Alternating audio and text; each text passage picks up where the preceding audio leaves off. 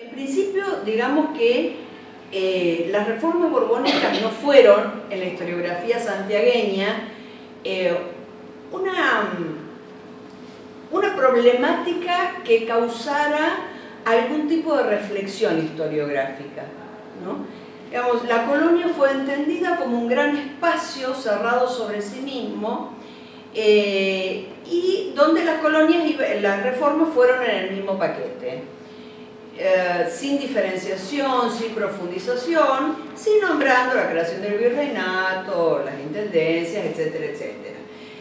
Eh, pero sí los han estudiado mucho los españoles, los, españoles antes y después del 92, digamos, que marca los 500 años de la llegada de los españoles a América, marca ahí, tiene una marca fuerte los españoles, porque son ellos primero, antes que nosotros, los que empiezan a pensar en nosotros. Es loco, pero es así. Bueno, eh, aquí tenemos, por ejemplo, a eh, Morales Moya. Morales Moya es, bien temprano, ustedes ven que escribe en el 84. Morales Moya, que se llama Antonio, escribe Política de Administración en la España del siglo XVIII, eh, una revista de administración pública española, ¿no? Y para, para mm, Moya, Moya piensa que em, el, el, verdadero fin del reformismo borbónico era renovar el Estado, el Estado español, ¿no? a eso nos estamos refiriendo, según el modelo de la monarquía francesa. Para ello iba a poner un vigoroso concepto de lo que era la autoridad real, y digamos que aquí se va a notar muy fuerte eso, va a reestructurar la sociedad de acuerdo a las necesidades del Estado, y eso también está muy claro.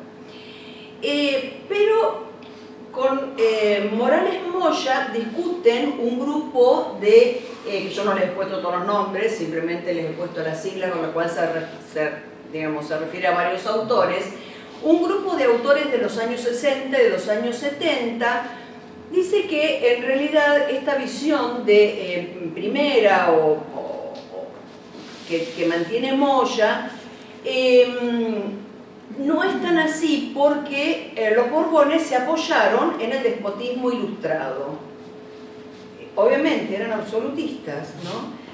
que sí promovieron el bienestar de la población, promovieron el progreso técnico, el progreso económico, la educación, la cultura, ideológicamente adscriben a la religión católica en tanto y en cuanto esos saberes, digamos, de la ciencia, la, la tecnología, la cultura y demás, em, esos saberes que llaman prácticos y racionales, no cuestionarán los dogmas religiosos, ¿verdad? Luego tenemos, eh, les estoy haciendo un extracto del libro de 400 páginas, que si a alguno les interesa, yo les doy el, doy el link, están todos en internet, los pueden... Últimamente estoy, no quiero gastar una, una hoja, estoy re Greenpeace. Bueno, em, luego viene un autor que a mí me parece que es el más interesante de todos porque él articula diversas disciplinas, ¿no? la sociología, la antropología, es decir, junto con la historia, es Agustín Guimerá.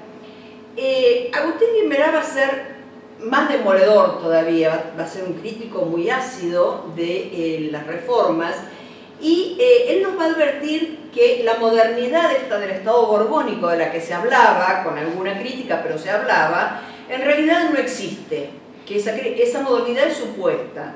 ¿Y en qué se basa él para, eh, en qué se basa Guimerá para decir esto? En que los borbones tienen un componente que es dinástico patrimonialístico, ¿no es cierto? Eh, ustedes saben, manejan los conceptos de patrimonialismo, eh, y que eso caracteriza a la monarquía absoluta. Entonces bueno, a ver, si es, un, es una es, moderna no puede ser monarquía absoluta. A ver, vamos a poner acuerdo porque algo acá no funciona. Y que estaba em, sosteniendo la estructura imperial que había heredado del Tratado de Utrecht. Y él va, a puntualizar algunas cuestiones que son interesantes. Los, los Borbones, dice Guimerá, que se proponía restaurar el control imperial, fuerte, fuerte, sin modificar la estructura socioeconómica en la que se asentaba. Uno dice acá, bueno, ¿de qué, de qué estructura socioeconómica habla? Ni de la española, que era lo menos productivo que podía haber en ese momento, ni la americana, que sí era altamente productiva, ¿no? Ninguna de las dos. Se apoyaron en una lógica mercantilista, esto propiciaba el bienestar económico y social. La fiscalidad, la fiscalidad es todo un tema. Ellos quieren recaudar, los Borbones quieren recaudar, son los grandes agentes recaudadores del siglo XVIII, ¿no? Y entonces van a tener un control muy fuerte sobre las aduanas eh, pero claro, todo esto tenía un marco de medios muy limitados, eh, el resto de los estados europeos eh, no, no, los, no, los, apoyaba mucho y también la, la, burguesía no estaba, digamos, en un todo de acuerdo con, con, estos, con estas propuestas. luego viene Guillermo Céspedes del Castillo, un autor para mí hasta el momento desconocido, y señala que en realidad las reformas no fueron la ejecución de una política ambiciosa, ni bien estudiada, ni bien meditada, ni agresiva, ni audaz, ni coherente, ni sistemática, bueno, esto los, mata directamente los Borbones, ¿no? Eh, sino que eh, fue una, una, cantidad de cuestiones que, tuvieron, que se dieron en el tiempo y que tuvieron trascendencia histórica. Eh, sin embargo, Guimerá vuelve, después de, este trabajo de Céspedes del Castillo, si les interesa algún dato después me lo piden, y va a decir que en realidad no es tan así, porque ven ustedes que las críticas van en aumento, ¿no es cierto? A medida que nos vamos acercando al 92 y pasando el 92, la crítica al sistema se va haciendo más fuerte. Guimerá va a decir que aún con todo eso que se le puede criticar, el reformismo fue capaz de, sí, sí de, impulsar un programa bastante coherente con un equipo de asesores que era muy pequeño, tampoco es que sobraban luces, ¿no? Eh, que eran bastante estables y uno a la luz de los recambios, de los favoritos, lo que llamaban los favoritos, uno puede pensar que los equipos no eran tan estables, ¿no? Pero que sí disponía de todos los medios para su realización. Y por último, algo que me interesó sobremanera, no sé por qué me, orienté en el último tiempo la lectura de Guillermo Madrazo, que es eh, arqueólogo en realidad, eh, que trabaja sobre el noroeste argentino, ha hecho contribuciones interesantísimas al estudio de la arqueología temprana, y eh, Madrazo va a pensar cómo fue el impacto sobre las clases más desposeídas, sobre los indios, sobre los negros. ¿no? Entonces Madrazo dice que, eh, para él sí introducen una modernidad, las reformas introducen una modernidad muy temprana, digamos, eh, da los primeros pasos, pero que eh, tiene un estilo altamente economicista y que finalmente fue cumplido a medias.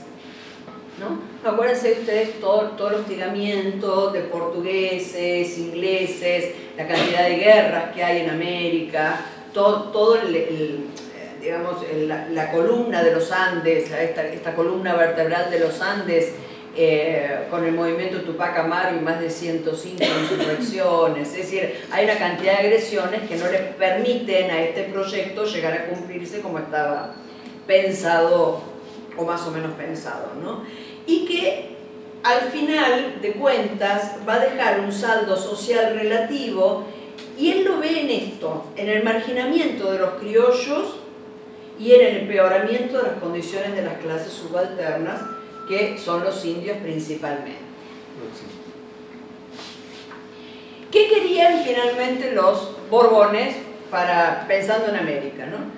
Centralizar el poder de la corona, reforzar la figura del monarca, ¿no? A Rodolfo después le va a hablar lo que es el, toda la, reflexión del simbolismo del poder en ausencia, el poder ausente.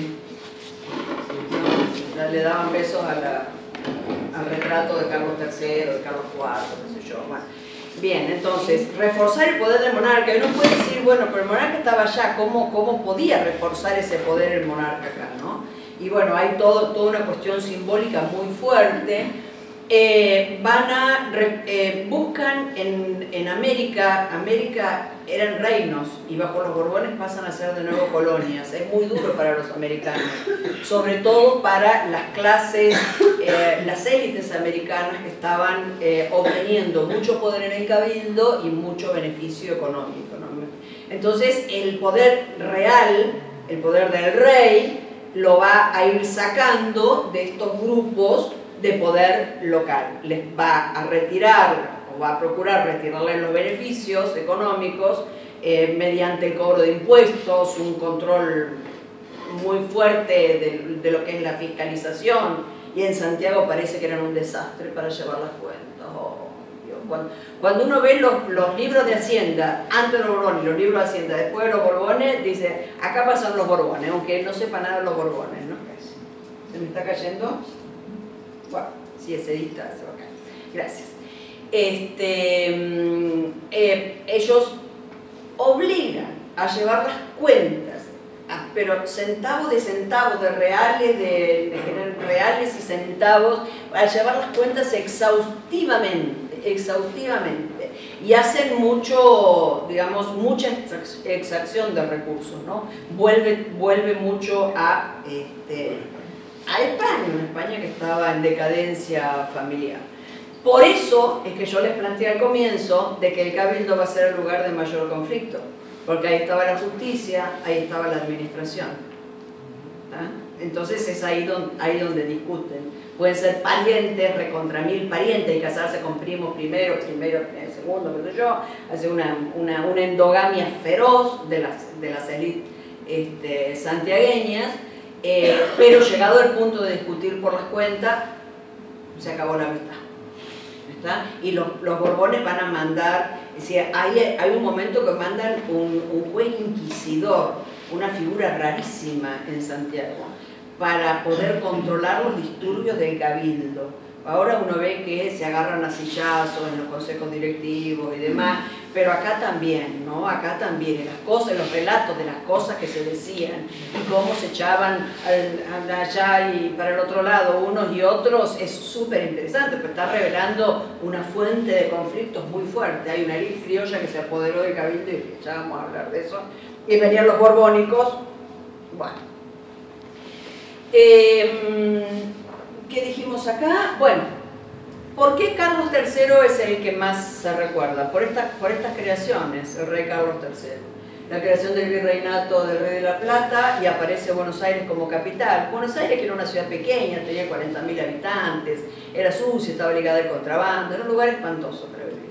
¿no? El virrey Ceballos, si no me acuerdo que es el primero, ayúdenme, Ceballos fue el primero, este, cuando llega a Buenos Aires dice, ¿dónde me mandaron? Por Dios, era un lugar horrible, bueno, no importa.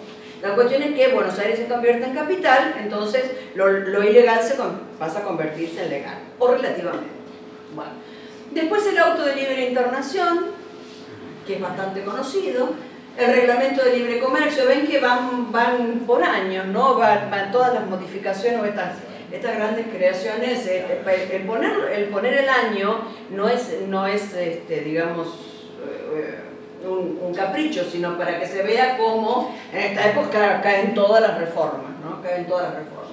El reglamento de libre comercio y la habilitación legal del puerto de Buenos Aires y finalmente esto, no solamente la creación de Buenos Aires como capital va a afectar a Santiago del Estero, sino la creación del régimen de intendencias.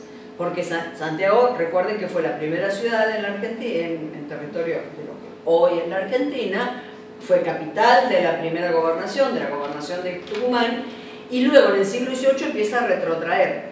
Y esto es, esto es un retraimiento fuerte, fuertísimo. Ya había desaparecido como capital del Tucumán y en las actas se sigue escribiendo Santiago del Estero un siglo después de haber dejado de ser capital.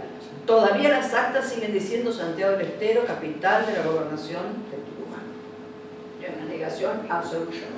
Santiago pasa a formar parte de Salta de Tucumán con todas las ciudades, todavía eran, eran ciudades este, eh, con capital en Salta. Bueno, eh, pasamos a la otra.